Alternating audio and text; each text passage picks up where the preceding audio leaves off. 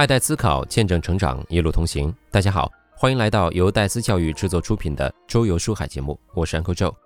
本期我们将分享的书本是《专注力》。整本书或是在车上，或是在床边完成的。最近因为紧急重要的事情太多，各种杂物所耽误了很多的进程，心情呢有些焦躁。那么这本书带给我的第一个直接效果，是我把每天的事物看成了六件，而自己的心却没有那么大的心理负担了。当我们意识到我们事物杂乱，无法完成任务，却迷惑不知从何下手去改变自己的时候，翻开书本第四部分自我提问章节，总能找到一个切入点。因为正如书中标题所言，这本书是写给被催一族最简明的自我管理的工具书。回想起我能够顺利完成既定的目标减肥以及做纠音项目，能够在这本书里面找到完美的解释。作者发现，大家难以启动某个项目，是因为启动之前想的不够多，启动后想的太多。想的不够多，是因为大家把目标定得太死，譬如一周要上五次健身房，减肥五公斤，每周阅读三本书等。结果在做的过程当中，发现这些目标基本是不可能实现的。更挫败了自己的积极性，只好放弃。书本提出设立一个真正的目标节点，然后开始做一切你认为可以帮你实现目标的事情，然后进行过程的监控，再进行动态的调节。比如我定的目标是减肥到七十二公斤左右，定的具体目标是每天跑十公里，加仰卧起坐六十到一百二十个。实际上操作起来每天都在调整。从数据记录情况来看，在室外跑。几乎我坚持不了三公里，但在室内跑步机上跑，我能坚持五到十公里。原因是跑步过程当中，我有分散注意力的事情，看电影。为了能争取到唯一看电影的时间，我会坚持跑步更长的时间。同时，如果跑步机不在身旁，我也没办法去坚持，因为出家门后，我跑步的欲望就会下降。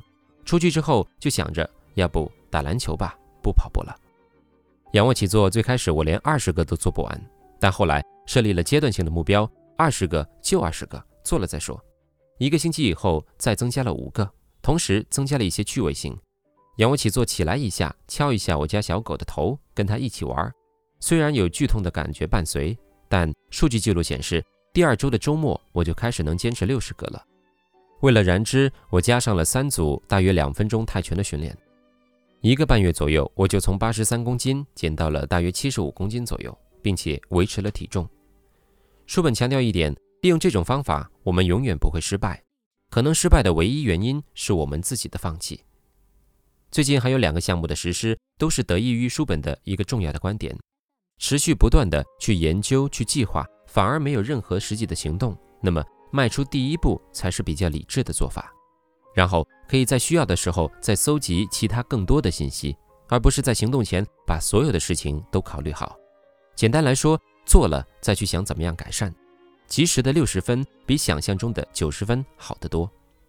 书本提到的经典二八法则，更重要的是给出了如何能够选出百分之二十，如何估算二八法则运用在工作当中，还给出了可能遇到的障碍以及解决的措施。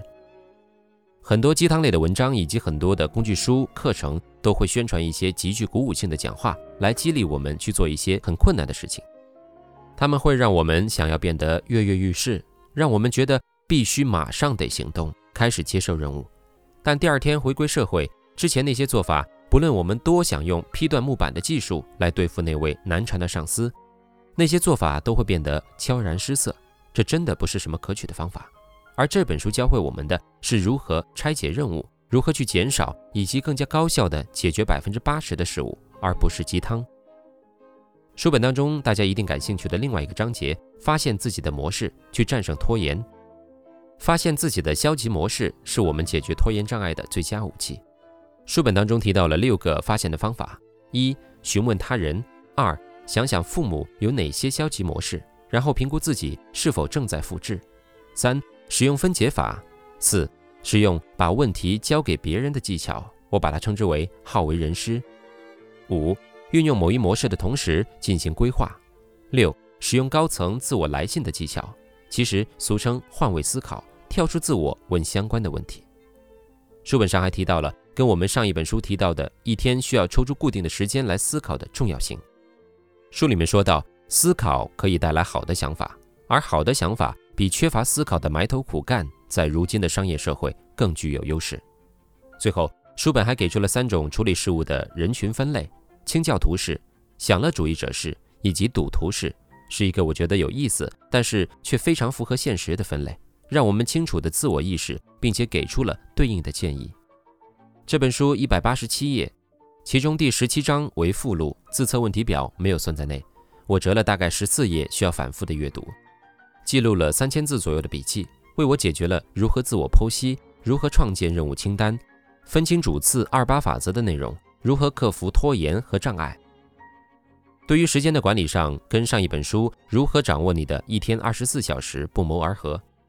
从这本书当中，我看到一个重要的点：自我提问的重要性。所以，下一本书我将阅读《学会提问》，敬请继续关注。欢迎关注戴思教育的微信公众号，我们每周分享一本书或者一部电影作品，一起分享好的书籍、电影以及您的书评和感想，我们共同进步。我是 Uncle Joe，邹伟峰，我们下期节目再会。